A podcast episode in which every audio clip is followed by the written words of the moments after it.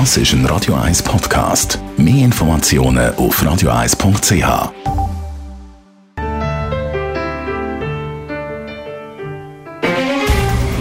Der Finanztag auf Radio 1. Verstehen, was Menschen und den Markt bewegt. In Zusammenarbeit mit der Zürcher Privatbank Merki Baumann.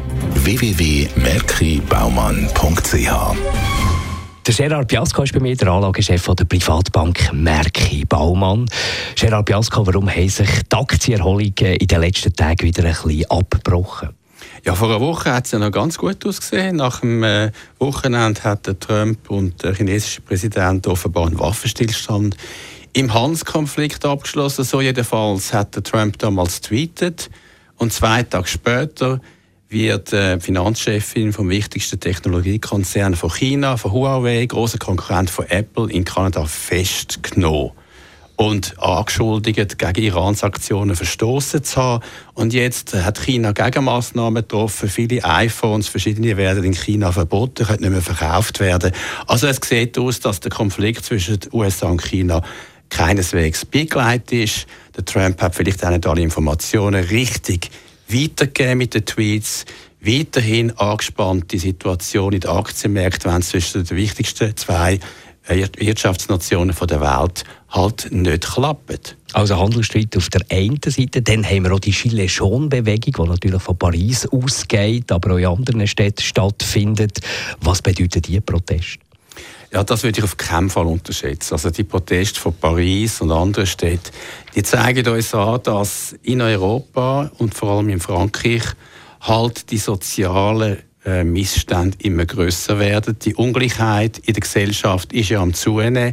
Seit vielen Jahren, seit den letzten 20 Jahren natürlich immer mehr. Eine von der negativen Auswirkungen von der Globalisierung muss man sagen, natürlich Themen wie Lohndumping, Zuwanderung spielen da rein, aber werden natürlich auch missbraucht von vielen äh, zum äh, Steinrühren. Aber am Schluss des Tages, es ist klar, die untere Mittelklasse, nicht nur in Frankreich, rutscht ab im Einkommen, im Vermögen. Und da geht der Zorn gegen den Macron, der natürlich viele Reformen ähm, versprochen hat. Er hat gestern Abend eine Rede gehalten, er hat Zugeständnis gemacht.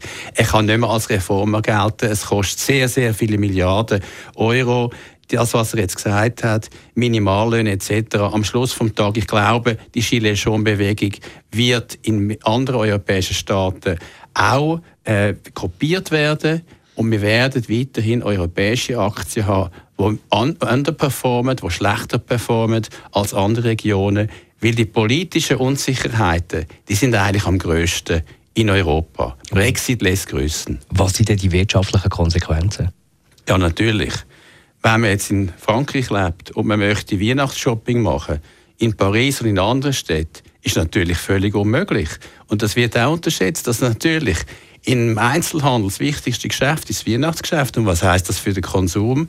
Also Italien ist bereits am Rande der Rezession. Und in Frankreich, glaube ich, wird die Konjunktur ziemlich massiv einbrechen, weil der Konsum ist der wichtigste Teil der Volkswirtschaft. Auch in Frankreich. Ich glaube, die europäische Konjunktur muss extrem aufpassen. Der Aktienmarkt ist ja immer ein Vorlaufindikator für die Wirtschaft, nicht umgekehrt. Die europäische Konjunktur braucht eigentlich richtige Steuersenkungen wie in Amerika. Und wir werden in den nächsten Quartal ganz sicher über das Thema noch mehr hören, nicht nur aus Italien. Danke vielmals für die Einschätzung, Gerard Piasco, Anlagechef bei der Privatbank Merki Baumann. Der Finanztag gibt es auch als Podcast auf radioeis.ch. Präsentiert von der Zürcher Privatbank Merki Baumann. www.merkibaumann.ch Das ist ein Radio 1 Podcast. Mehr Informationen auf radioeis.ch.